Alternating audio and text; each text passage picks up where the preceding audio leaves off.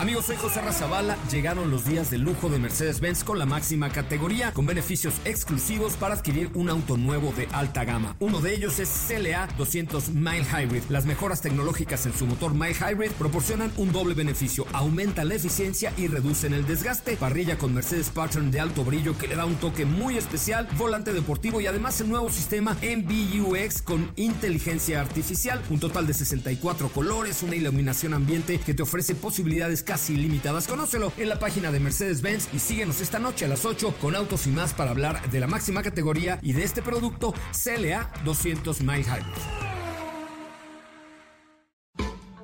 MBS Radio y el Dr. Zagal han dispuesto una generosa y elegante mesa para celebrar este banquete. ¡Pasen!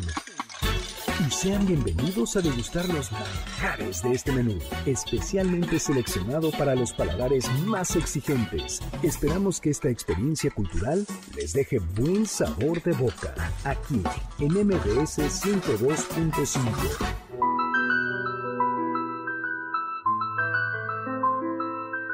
¿Qué define a una persona vieja?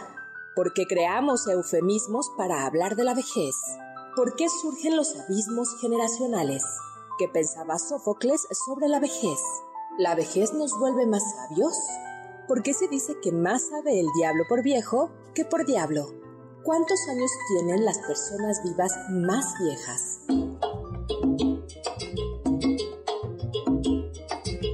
Hoy hablaremos de Matusalén, Edipo en Colono, Titono, El hilo de la vida, la novela Diario de la Guerra del Cerdo, Cicerón, Séneca y más sobre la vejez.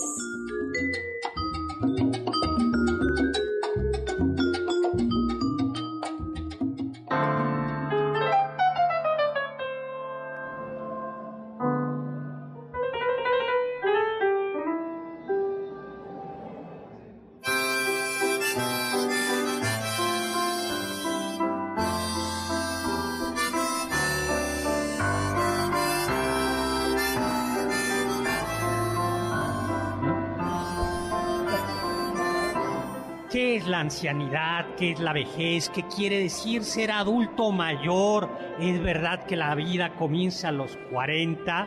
Pues hoy vamos a hablar sobre la mayoría de edad en la historia, en la cultura, en el arte, en la filosofía.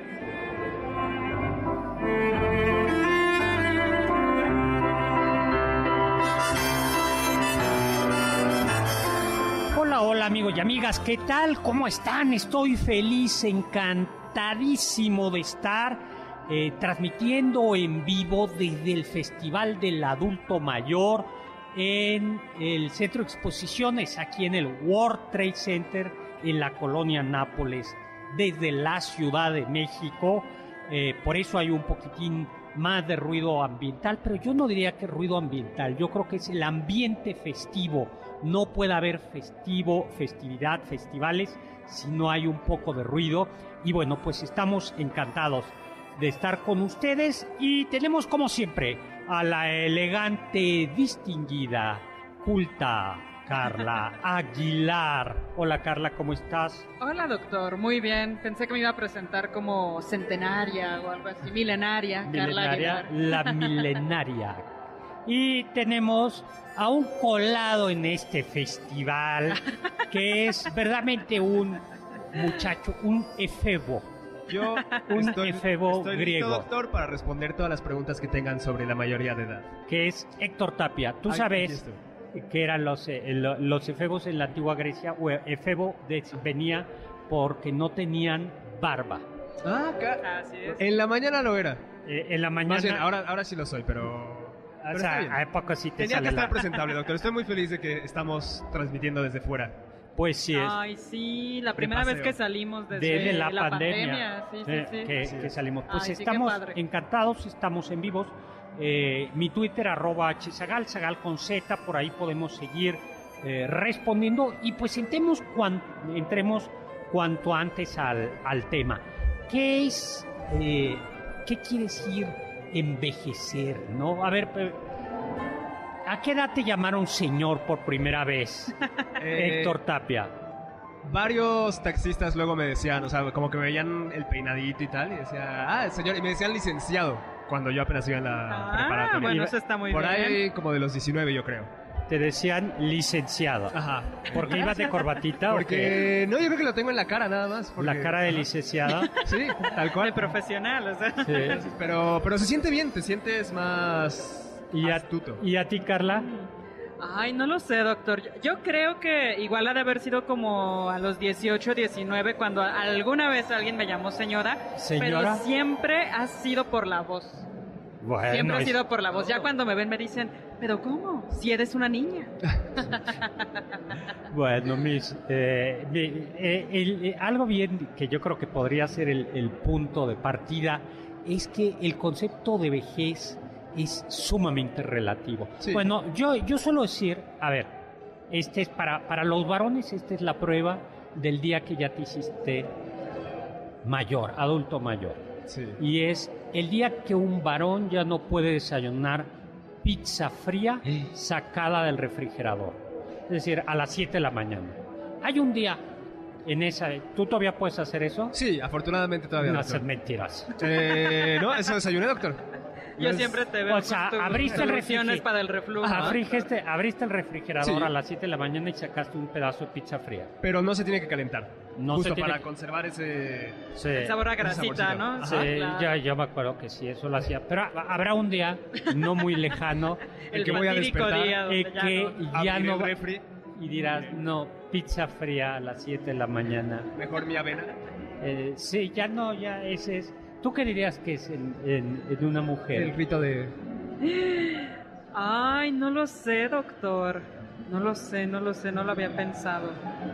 Bueno, Cuando ya te tienes que conseguir una crema facial. Ah. Especial, o sea, para humedecer. A mí me parece, a mí me Ah. pasó al menos una crema facial ya especial. Mi sobrina de 5 años le dijo eso a mi sobrina de, o- de 10 años. Le dijo, ay, esta viejita, porque ya te lavas la cara antes de dormir y te pones crema. Sí, yo, yo creo que esa es una Ya. gran señal, doctor. Cuando ya necesitas como una rutina de belleza especial, a ella, Bueno, inevitablemente. Pues es muy relativo. Sí. En la antigua Grecia, la esperanza de vida para el varón era de 28 años, eh, para la mujer era de 26 años, y por eso una persona ya muy, muy mayor era una persona de 30 años. Y Sócrates, bueno, y una persona de 50 años en la Edad Media, en la antigua Grecia, era una persona extraordinariamente mayor. Y para no ir más lejos, todavía en los años 50 la expectativa de vida en México era, a ver de cuánto creen, ¿De 65? se- 70. de 54 años. ¡Wow! De 54 años. Por eso eh, el concepto cambia. Hoy, en cambio, una gente de mi edad, a mis 75 años, estoy en la Pe- flor de la juventud. Por ¿no? supuesto, Pero, doctor. doctor, entonces cuando me hacían leer a mí justo estos textos de los griegos que decían los ancianos, o estas imágenes que tenemos de los filósofos como con barba y así, A ¿tenían ver. como 30 años? Lo que sucedía es que si había algunos que... Si tú superabas los Sí. 30, ya te seguías de corrido. Te seguías de corrido porque quería decir que tenías salud fuerte y un sistema inmune a prueba de balas. Sí. O sea, al no haber vacunas, al no haber antibióticos, las costumbres higiénicas al ser tan malas, eh, pues la, la mortalidad era terrible. Doctor, Entonces, y me llama la atención que la edad de las mujeres era menor a la de los hombres Claro. y me parece que ha de ser por justamente los embarazos. Exactamente, eh, era muy triste, pero era muy normal o muy habitual que una mujer muriera al sexto, séptimo parto, Claro. ¿no? Séptimo parto. ¿Y por qué tenían tantas niñas? Porque y niños, porque la mortalidad infantil era atroz. O sea, de cinco niños se te morían dos o tres. Sí. Entonces había que tener cinco o seis niños Claro. o siete para que sobrevivieran dos. Y por cierto, en los cuentos infantiles de la Edad Media, y, y aparece siempre la figura de la madrastra, si se dan cuenta. Sí. Y eso no es Claro, casualidad, sí, sí, es porque a un padre con tres, cuatro niños se le moría la esposa Claro. y pues lo que necesitaba era casarse para tener una mujer Que que cuidara de los hijos y de la casa. claro. Exactamente, por eso la madrastra era Eh, era constante, ¿no? Era, Entonces, era- en ese era- tipo de era- era constante, ¿no? Ay, qué interesante, doctor. Ahora, ¿qué es lo que nos hace envejecer? No, bueno, es por supuesto un proceso. Bueno, yo aquí eh, hay que decir algo que voy a ser, dije, políticamente incorrecto, ¿no? Uy, a ver, doctor. ¿no? A ver, doctor. Y es que a mí me parece que yo creo que, que, que hay palabras que les hemos tenido, tenemos miedo. Y yo por eso sí hablo de ancianidad, hablo de vejez, hablo de senectud, porque yo creo que no son palabras obscenas, ¿no? Y no hay que buscar eufemismo, ¿no? A mí me parece, digo, es muy bonito, por supuesto, hablar de adulto mayor, adulto de tercera edad, pero yo creo que la palabra eh, senectud, la palabra vejez, la palabra ancianidad, es una palabra eh, que, no, que no debería de tener ningún tinte Negativo, peyor- ¿no? negativo, como tampoco lo tiene juventud eh, o adolescencia, ¿no? Por eso es pues, por lo que con, con cierta libertad utilizamos en este programa este, este tema, ¿no? Claro. Eh, ahora, ¿qué es envejecer? Hay un, eh, hay un texto de Sófocles eh, en, eh, en Edipo... Edipo en Colono, en. Edipo en Colono, recuerden que son tres tragedias, tra- Edipo Rey, Edipo en Colono y Antígona, y que tiene uno de los pasajes donde Edipo, anciano, ciego, eh, porque él mismo se ha quitado la vista, después de haber presenciado cómo se suicida su esposa y madre por el no bueno toda la tragedia que ya conocen eh, deambula y tiene unos unos versos demoledores que vamos a ver cómo no son así. Eh, La vejez y la muerte, a su tiempo, solo a los dioses no alcanza. El omnipotente tiempo arrastra todas las demás cosas. Se consume el vigor de las tierras, se consume el del cuerpo. Perece la confianza, se origina la desconfianza y no permanece el mismo espíritu ni entre los amigos ni entre una ciudad y otra. Y claro, algo que se decía en, algún- en algunos autores griegos es que, m- el mismo Aristóteles lo decía, pensaba que eh, la juventud es esperanza, eh, la, la juventud es esperanza y en cambio... Es amistad, es ¿no? Y amistad. confianza. Y, y en cambio ya la experiencia te da, te, te da una cierta desconfianza. Por ejemplo, Héctor Tapia todavía cree en el amor. Claro, sí. ¿no? Eso se debe a que cuántos años tienes. 25, doctor. No, pero Estoy... no- es como lo, lo que dicen cuando llega la, el niño con- adolescente con la abuelita. Ay, abuela, mi, mi novia me cortó. Nunca más me voy a enamorar. Nunca más voy a volver a salir con nadie porque el amor no existe.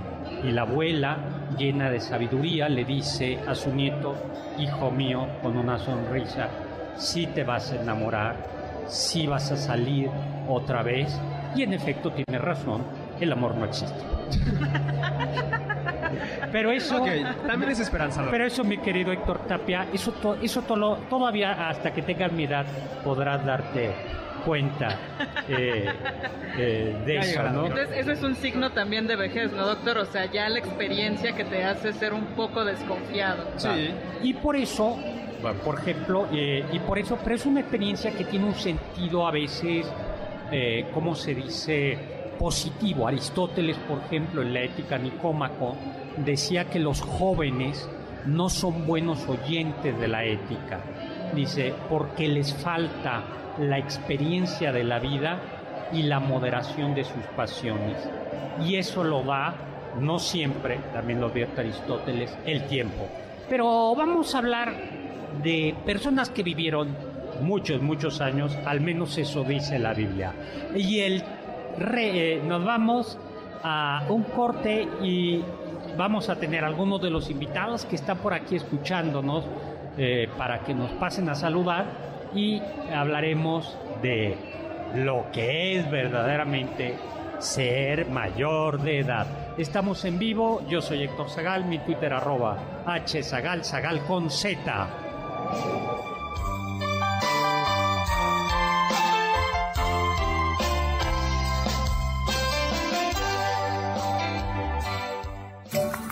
del diccionario del Dr. Zagal.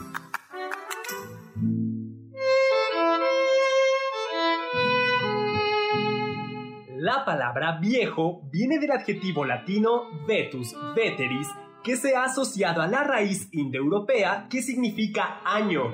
Parece que, en un inicio, este vocablo era usado en el ámbito rural para distinguir los productos de la cosecha de hace un año de la nueva cosecha.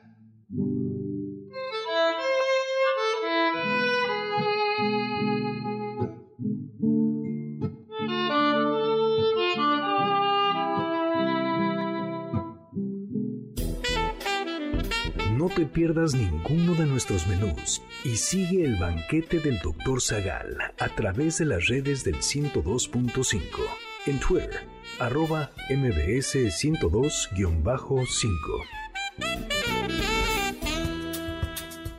¿Quieres felicitar al chef por tan exquisito banquete? Llámale al 55 51 66 1025 en MBS 102.5. Estás escuchando el banquete del Dr. Zagal. ¿Tienen algún comentario? Pueden contactar al chef principal, el Dr. Zagal, en Twitter, arroba hzagal.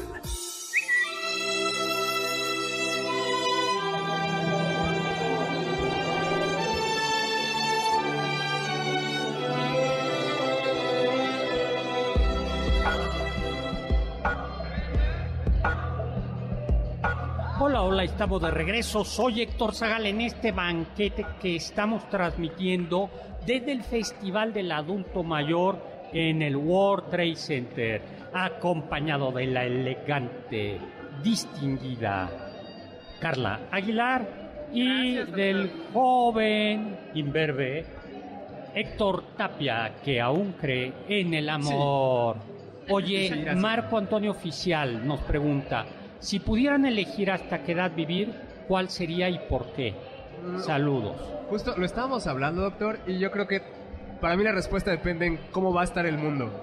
O sea, porque me gustaría pensar pasar de los 80, decir fue una buena vida larga, pero como veo que está el mundo, doctor, mm, no lo sé, tal vez vamos llegando a los 30 ya. Ay, no, no. Después Ah. platicamos. Sí, el optimista tenías que ser tú. Sí, ya nos No, es roto el corazón. Tal vez veo demasiadas noticias. Sí, yo, yo, yo. ¿Tú?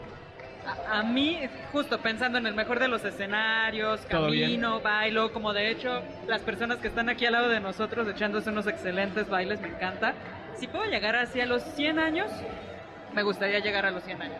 Ay, yo mientras pues la edad en la que pueda cenar un- con un par de copitas de vino tinto y una así y una cena rica, mientras pueda cenar así, Estaría- Pa- ¿Qué prisa llevamos, no?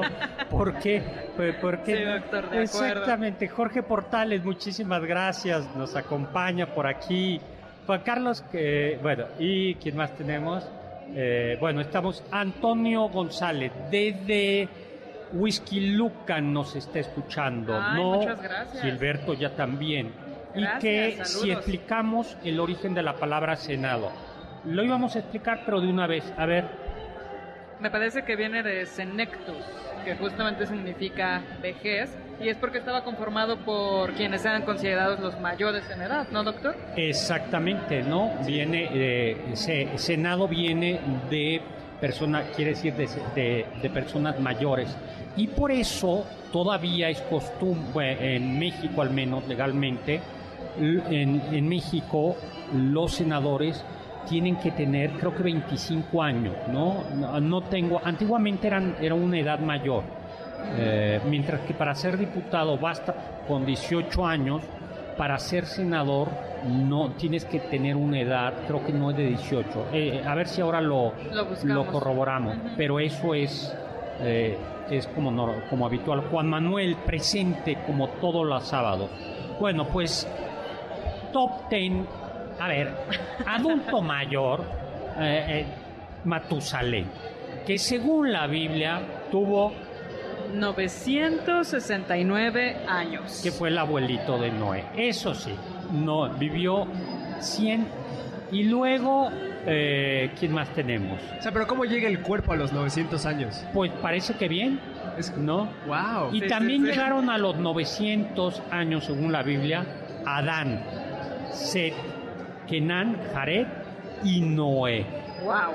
¿no? Todo, es que eh, comían frutas y verduras. O sea, pero llega un año donde los cumpleaños ya...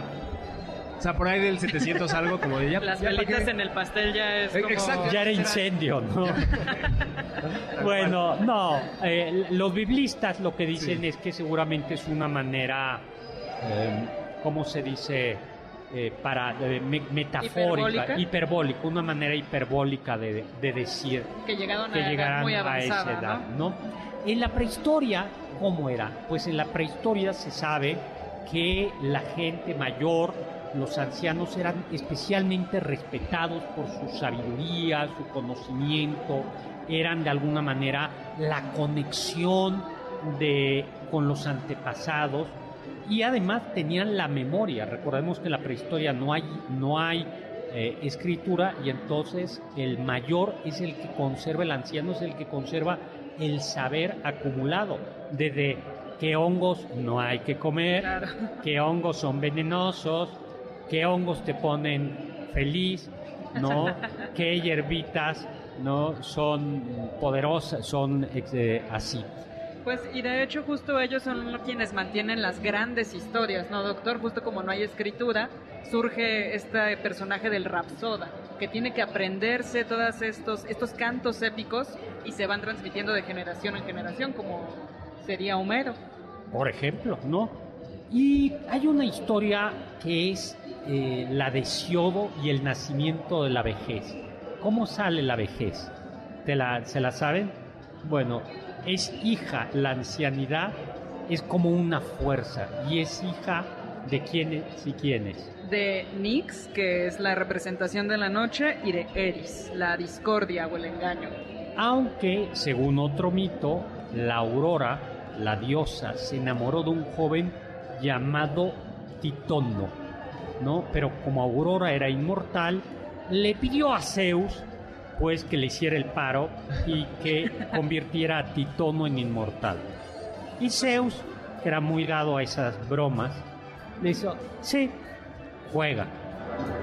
Y Titono fue inmortal. Pero se le olvidó un detalle. Y Hacerlo eternamente joven. Y entonces la Aurora, la diosa Aurora, cuando vio que a Titono le salieron canas, le dijo, ¿sabes qué? Ahí te ves, gracias por participar. Voy por otro Sugar Baby. Exacto. Eh, Escucha, escucha Héctor. Y, Lo bueno es que hay de todo, ¿no, doctor? Para mantener el color del cabello. Sí. ¿Cómo era la vida? Eh, ¿Quiénes hilaban la vida? A ver, ¿se la saben? ¿Tus con- conocimientos de Disney? Por lo menos. Eh, Hércules viene a la mente, o sea, estoy intentando recordar Claro. la Exactamente. Sí, sí, introducción. sí. Eh, ah, claro, la- con los hilos. ¿Eran las Moira? Exactamente. exacto. Muy bien. Disney me ha educado bien, doctor. Hércules lo ha hecho muy Ajá. bien. Lo que Bueno. no hizo en la primaria, lo hizo Disney, en la no lo digas, Sí. no lo digas. Pues en efecto había tres deidades, eh, las Moiras se llamaban, que vivían en el inframundo. Eh, y ellas lo que tenían, Clotolaques y Atropos, y ellas hilaban eh, hacia la vida humana. Y literalmente la vida humana era, un, era como un hilo. Una tejía, ¿no? otra te hilaba, la otra metía la rueca y había una que era la mayor, que era Láquesis, que Era la más terrible, doctor, porque ella decidía con sus tijeras cuándo cortar el hilo y acabar con la vida de la persona. clic, ¿no? Mm. Y es, es una metáfora muy bonita, ¿no? La primera metía hilos de colores, ¿no? Iba, la otra iba urdiendo la trama y finalmente la final, Láquesis, eh, era Quien determinaba hasta perdón, dónde iba a llegar. Sí, Atropos la que cortaba. Y esto aparece en la película de Disney, ya lo Sí. platicamos bien, porque según el mito solo tenían un ojo y, se lo prestaban entre ellas. Sí. Oye, ¿y alguna otra diosa sí que tenga que ver con la vejez? Me parece que Hécate, doctor, y es muy interesante cómo las series actuales van rescatando personajes de la mitología griega, porque hay una serie que se llama Sabrina, la, la bruja adolescente, pues esta es la versión más dark y Sí. dark and twisty, y justo le empiezan a rezar a Hécate y resulta que Hécate tiene tres rostros, uno de joven, otro de dama, ya de adulta, y otro de anciana, porque es la, la diosa de las tres caras y la que puede ver la vida desde todas las perspectivas, desde todas las edades. Exactamente, ¿no? Hécate. Bueno, pues eh, algunos tenemos una invitada y eh, tenemos un saludo. Víctor Guadarrama, que nos dice, la juventud es, un- es la única enfermedad que se quita con el tiempo. Bueno, pero tenemos a alguien aquí que es... ¿Cómo estás? Hola, buenas tardes a, a todo el público Radio Escucha que son conocedores de lo bueno. Ay, gracias, gracias. bienvenida. Oiga, pero bueno, vamos a hablarnos de tú. ¿Cómo te llamas? Mi nombre es Magdalena, completo. Magdalena, como quieras, como Magdalena Machurro Pineda, muy orgullosa de llevar esos dos apellidos. Y estoy verdaderamente contenta. Fue una sorpresa muy agradable, de verdad, fue un gran regalo llegar a- aquí al World Trade Center, al, al festejo, al Festival del Adulto Mayor y encontrarme este, este espacio que dedicaron a MBS y qué bueno, qué bueno porque pues bueno, hay mucha gente bailando, hay muchas actividades, todos Muchas. están dis- dispersos, pero yo tengo el gusto, el gran gusto de, de escuchar la programación de esta radio de MBS y en cuanto cuando tengo tiempo, cuando estoy en casa y de verdad estoy muy feliz. de estar Pues. Muchas bienvenida gracias. Magdalena, muchísimas, eh, muchísimas gracias por, por estar aquí. Y bueno, pues eh, si algunos están aquí en el festival eh, del adulto mayor, no duden en acercarse al stand de MBS, a saludarnos. Además traemos algunos regalitos para ustedes. Eh, nos tenemos que ir ya un corte. Muchísimas gracias Magdalena. Gracias, Regresamos gracias, en Es un honor. unos segundos a seguir hablando de vejez, historia, cultura, filosofía.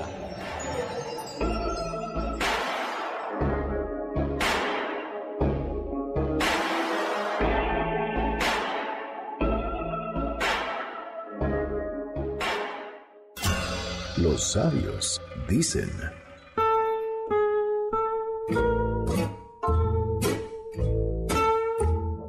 Cásense con un arqueólogo. Cuando se hagan más viejos, los encontrará más encantadores.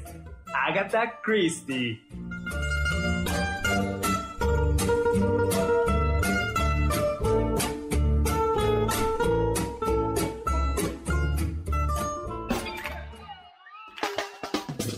¿Faltaste alguno de nuestros banquetes? ¿Quieres volver a degustar algún platillo? Escucha el podcast en mbsnoticias.com. MBS 102.5. ¿Quieres contactar a los ayudantes del chef? Puedes escribirles en Twitter, arroba carlapaola-ab, Héctor Tapia, arroba Toy Tapia, Uriel Galicia, arroba U Cerrilla, Lalo Rivadeneira, arroba Geribadeneira.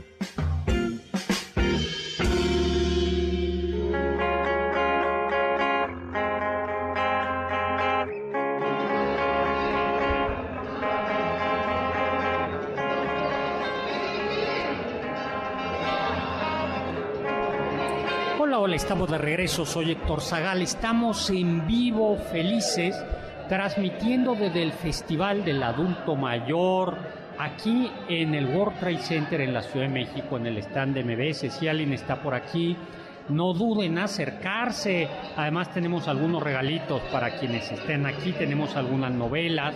Eh, trajo unos ejemplares de mi novela El Inquisidor eh, y también unos ejemplares de El Gabinete de Curiosidades y de mi novela Imperio. Nos acompaña Carlita Aguilar y el Gracias. juvenil y psicodélico Y rasurado. y rasurado eh, Héctor Tapia. Bueno, Moisés Sánchez nos pregunta que en, en alguna ocasión mencionamos aquello de Dios concédeme sabiduría para aceptar cosas que no puedo cambiar, eh, eh, que lo escuchó en el programa y que si le puedo decir quién lo dijo. Bueno, se conoce como la oración de la serenidad y está atribuido a un teólogo eh, y, político, Karl Reinhold Niebuhr, me parece que se llamaba, que es la oración de la serenidad, ¿no? Que es eh, como es, Dios mío, ayúdame para aceptar, para cambiar lo que, pues, lo que debo cambiar, ayúdame para aceptar lo que no puedo aceptar, lo que no puedo cambiar y Dame la eh, sabiduría para distinguir entre ambos. Pero yo tengo una versión de la oración de la serenidad que es, Dios mío, dame café para cambiar lo que puedo cambiar, ¿no? Eh, dame whisky para aceptar lo que no puedo cambiar y dame chocolates para ver la diferencia. es muy bueno. Eh, esa muy bueno. Bueno, pues estamos. Tenemos a Valparov, un gusto poder escucharlos. Gracias. Dice que si había cierto debate para considerar a los aptos a los jóvenes para la política y la filosofía y otras concepciones. Sí, vamos a eh, decir, por ejemplo, Aristóteles mismo consideraba que el joven era un mal, eh, no, no le faltaba esto, experiencia para poder hacer teoría política, por ejemplo. Y esta costumbre de que en el Senado o, ciertos cuerpos del gobierno, de los gobiernos, requieren gente con cierta experiencia. Por ejemplo, en Esparta existía la jerusía, que se consideraba era, como el consejo de ancianos y que era como había muchas jerusías pero la más famosa es la de la de la de Esparta no y que podían dirigir verdaderamente que daban el consejo ah, el consejo no cómo es en Roma hay dos autores claves me parece Cicerón y Séneca que tienen textos sobre la vejez muy bonito, ¿no? Cicerón tiene uno de senectute, ¿no? Y eh, es un diálogo y pone en boca de, una, de un sabio, Catón el Viejo, con unos 80 años de edad, que afirma que es bien interesante que lo que provoca, eh, lo que provoca, eh, es decir, la decadencia, no es la vejez misma, sino el carácter. Es decir, nosotros atribuimos a la vejez lo que es culpa del carácter.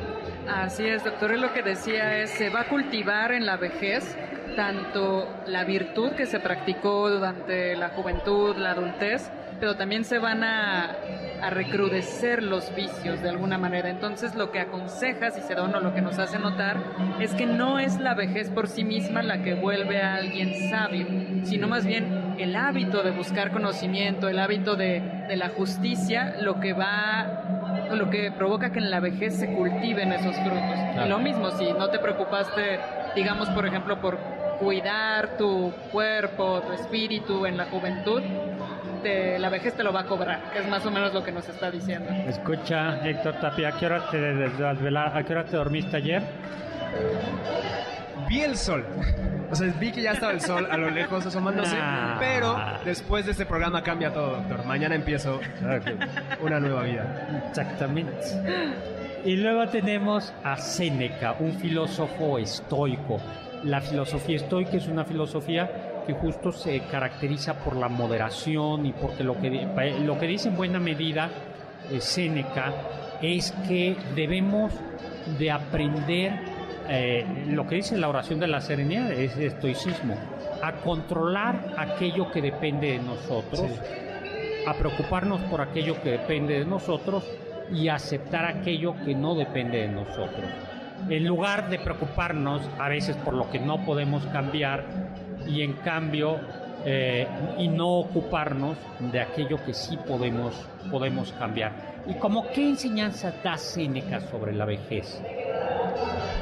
Por ejemplo, doctor, dice que, que algo interesante que llega con la vejez, que es esta parte estoica de Séneca, es que la felicidad en, en el anciano, está, estoy citando, está en saber renunciar a todo incluso a la vida, justificando el suicidio en la vejez para evitar.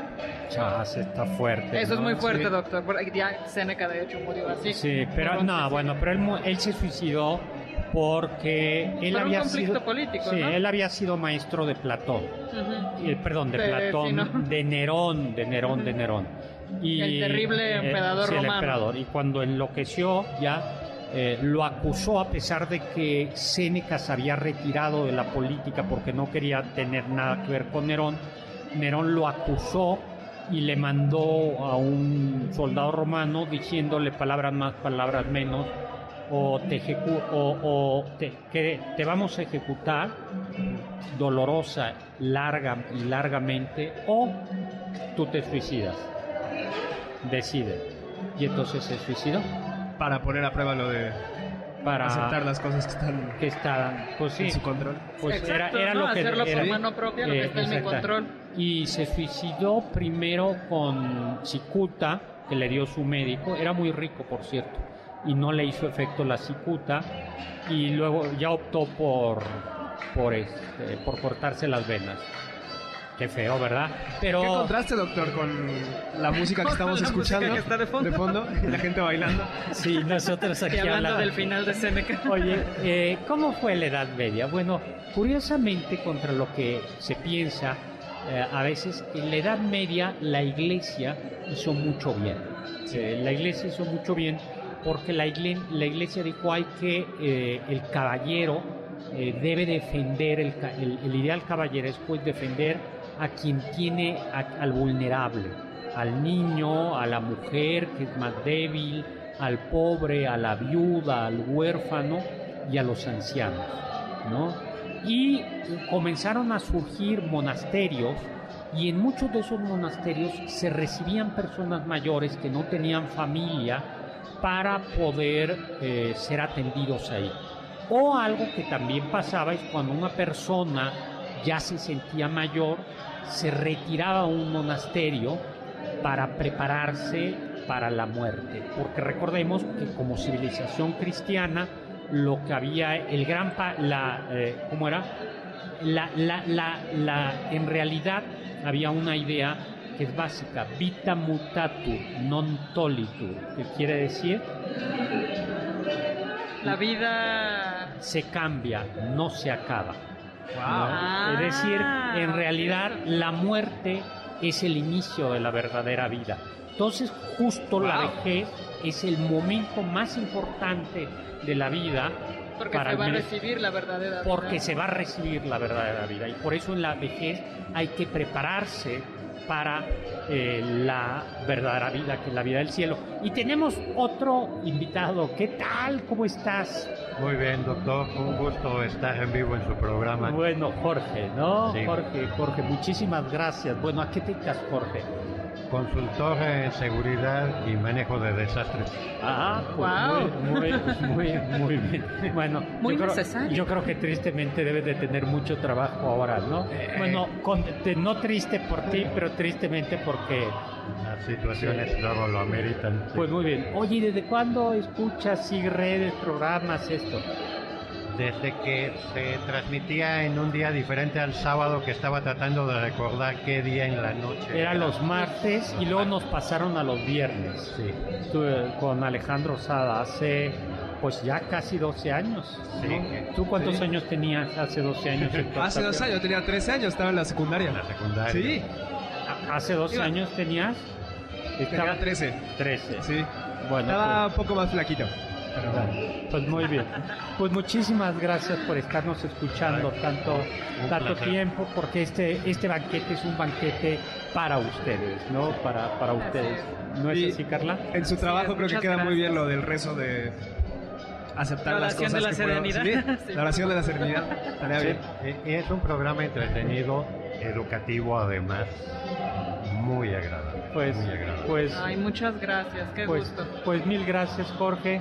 Y bueno, pues eh, seguimos aquí en MBS 102.5 en este banquete, transmitiendo desde el Festival del Adulto Mayor en el World Trade Center.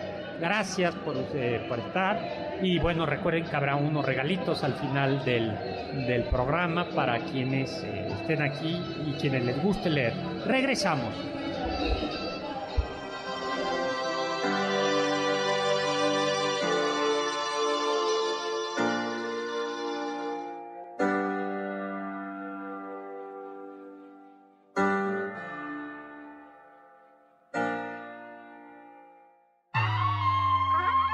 Escuché que...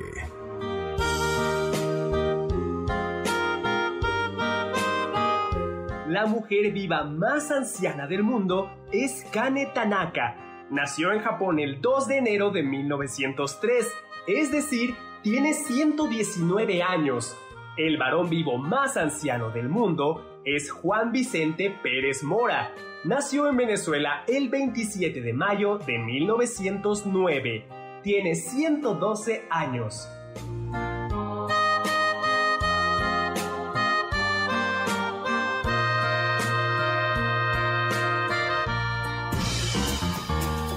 Anécdotas, datos curiosos y uno que otro chisme de la historia y la cultura. Sigue el banquete del Dr. Zagal a través de las redes del 102.5 en Instagram, arroba mbs 102.5. contacto con nosotros en nuestra página de Facebook, Dr. Zagal. Ya volvemos a este banquete después de un ligero entremés comercial. ¿Listos para el siguiente platillo? Quédate con nosotros. Aún hay mucho por picar y la promesa sabrosa, el postre. Hay quien dice que... De acuerdo con información del INEGI, la población de 60 años y más en México pasó de 5 a 15.1 millones. Se calcula que en 2050, 23 de cada 100 habitantes en México serán personas mayores.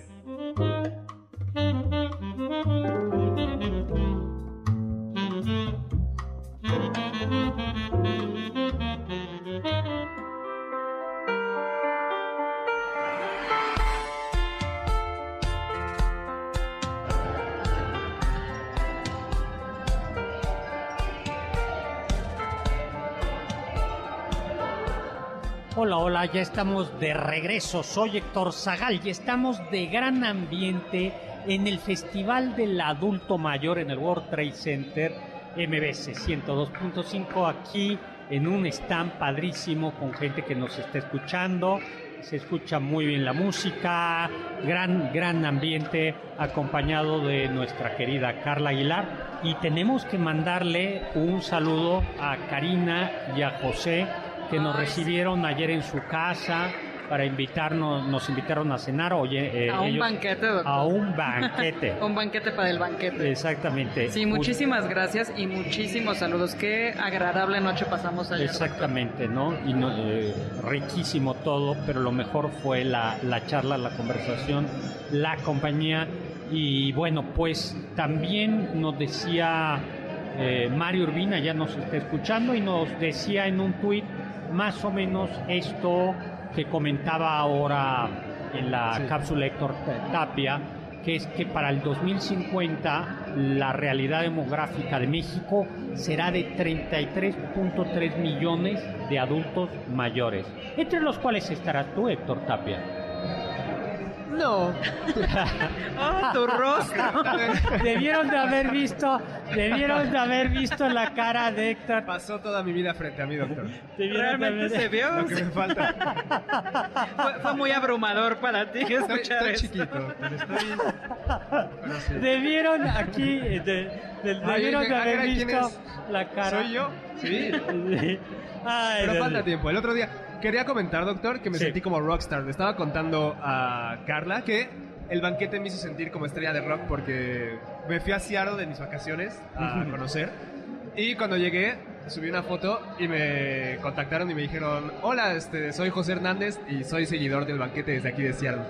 Bienvenidos. Ay, no, wow, qué pues- padre. pues- Entonces, muchos saludos, José Hernández, hasta Seattle. Un saludo a José Hernández. Hablamos en el Renacimiento.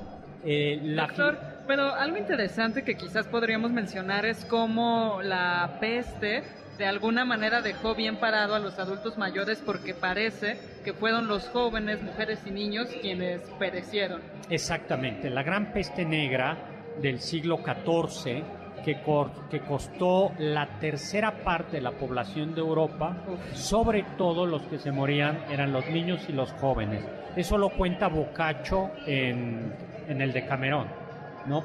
No se sabe, pues por el sistema inmune. Los, eh, entonces, eh, y eso mejoró la situación de la gente mayor en, en, la Edad Media, al final de la Edad Media.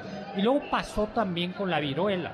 La viruela, con las diversas epidemias de viruela, eran especialmente duras con los niños. Entonces, en realidad, la gente mayor no se moría de viruela. ¿no? Es, pero en el Renacimiento, con los ideales griegos, lo que sucedió es que eh, la belleza, el ideal de belleza era la juventud y comenzó además, eso es muy triste y muy feo, la pintura flamenca especialmente, como a pintar la vejez con especial acidez, asimilándola a veces a la imagen de la, de la bruja. Por, el, por contraste con lo que pasaría en India, en China o en Japón, donde eh, la vejez, donde la, gente mayor es esto, la depositaria de la tradición y es eh, quien dirige, el, es el patriarca, el respeto que se tiene a la persona mayor. ¿Qué pasa en el mundo contemporáneo? En el mundo contemporáneo, con los libros, con la, con la tecnología, con la cultura eh, tecnocientífica, hace que la experiencia, que la experiencia de la persona mayor ya no sea tan importante, ¿no? Y esto va a llevar a una tensión entre jóvenes y menos jóvenes, vamos a, decirlo así. Y hay una novela terrible, se la recomiendo, que es eh, El diario de la guerra de cerdo del argentino Adolfo Bioy Cázares. Eh, ¿Tú la conoces, Carlilla? Pues me, la ha platicado, doctor, y me parece muy interesante porque nos habla de Isidoro Vidal, que es un hombre que está ya justo en este límite para convertirse en adulto mayor, y lo que vive a través de la novela es una revolución en contra de los viejos. Y justo los viejos son retratados como desagradables, ¿no? Con, con ciertas, ciertos hábitos que resultan muy desagradables. Y a, asimismo los pinta ya como ridículos, como si su ya misma existencia, por su vejez, ya resultara irrisoria. Pero además comienzan a matar viejos. Así es, así es. es comienza Se vuelven el blanco de esta revolución de los jóvenes. Es como una eh, distopía porque comienza de, de golpe y comienzan a matar, a matar a matar viejos. Y de repente termina. O es, es, sí, es una novela, se la recomiendo, de Adolfo Bioy Cázares, argentino. Eh, el protagonista es Isidoro Vital, se llama El diario de la guerra del cerdo. Otra novela, yo creo que clave también, es El viejo y el mar, de Hemingway, donde, eh, claro, es un, es un viejo, pero es es este hombre que ha sido pescador eh, y que tiene toda la fuerza, la capacidad eh, y el enfrentarse precisamente a, un animal, un enorme tiburón, un enorme tiburón que consigue eh, pescar y es el, hombre, el hombre de sol curtido, eh, esta idea como de correoso, ¿no? del cuero, del cuero duro que resiste en condiciones muy fuertes eh, la lucha contra el contra el mar. Contra... Ah, qué interesante, doctor. Yo quisiera recomendar, ahora que, pues, que, las series, todas las plataformas de streaming nos permiten conocer más historias, hay una serie que se llama Gracie Frankie que me parece maravillosa. Son dos señoras, ya tienen más de 75 años me parece, y resulta que por azares del destino se divorcian después de matrimonios de 40 años y tienen que vivir juntas y se enfrentan y descubren todos los perjuicios que reciben, no solo de la sociedad, sino que también de su propia familia. Es muy divertida y me parece que retrata la vejez de una manera muy bella y maravillosa.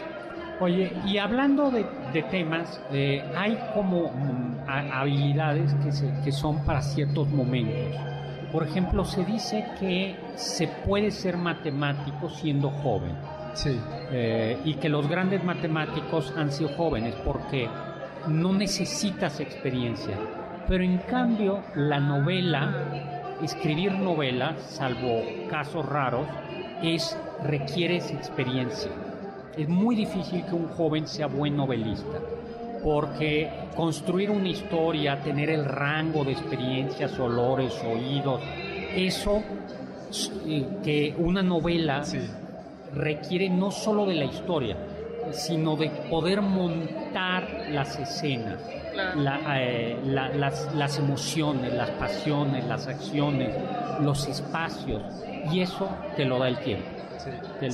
¿Sabe a mí donde me pasa mucho, doctor? Y son ideas mías tal vez. Cuando tengo que visitar a un médico, por lo que sea, y el médico es como un poco, se ve muy joven, a veces hasta de mi edad, sí, como que digo, Tal vez no, pero cuando es un doctor que ya se ve en la mayoría de edad, sí digo, ah, ok, hasta yo me siento un poco más claro. tranquilo. Pasa, sí, no, pasa. Eh, el, el, médico joven, eh, no hay que olvidar que es una habilidad científica, pero que tiene un elemento de técnica, que es de experiencia.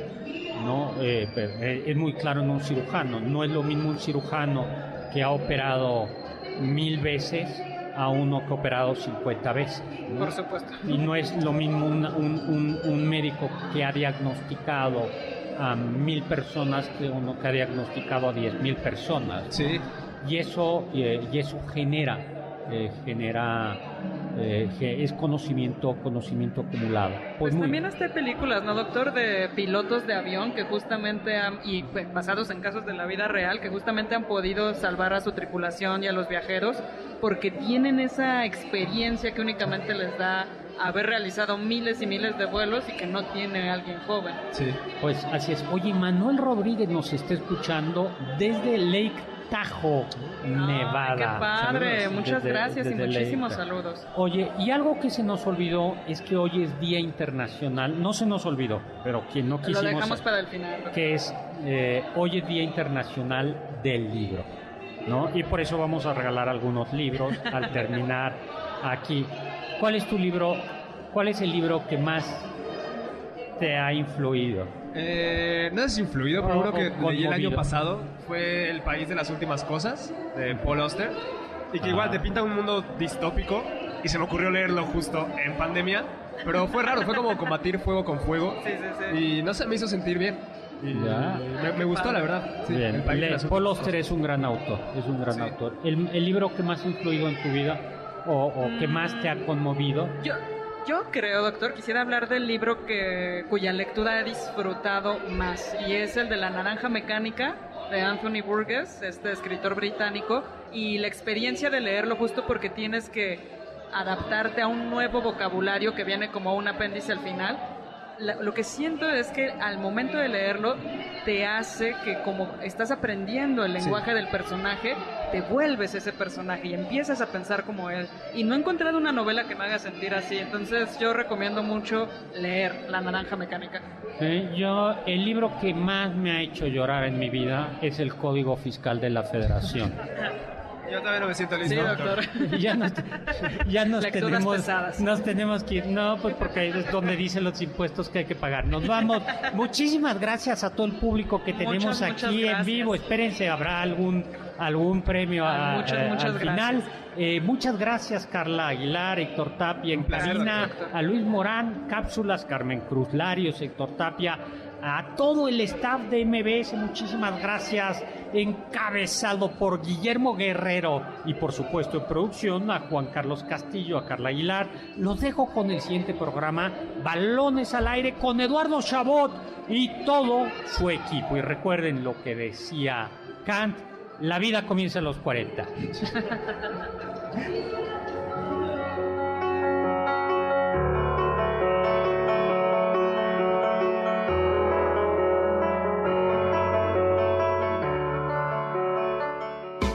Confiamos que este banquete ha sido un deleite gourmet y cultural.